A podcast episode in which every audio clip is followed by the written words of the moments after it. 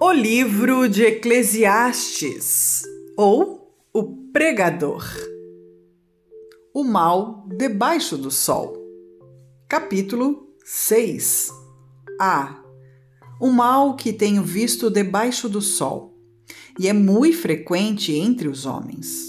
Um homem a quem Deus deu riquezas, bens e honra, e nada lhe falta de tudo quanto a sua alma deseja. E Deus não lhe dá poder para daí comer. Antes, o estranho lhe come. Também, isto é vaidade e má enfermidade.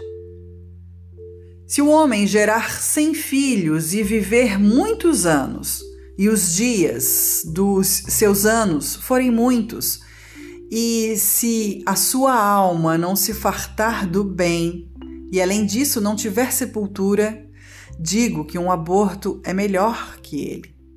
Porquanto, em vão veio e em trevas se vai, e de trevas se cobre o seu nome. E ainda que nunca viu o sol, nem conheceu nada, mais descanso tem este do que aquele. E ainda que vivesse duas vezes mil anos e não gozasse o bem, não vão todos para o mesmo lugar?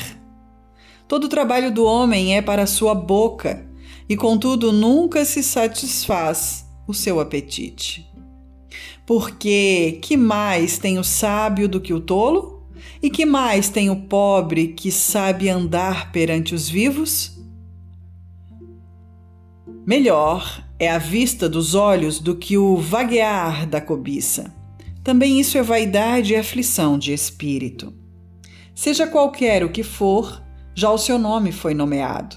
E sabe-se que é homem e que não pode contender com o que é mais forte do que ele.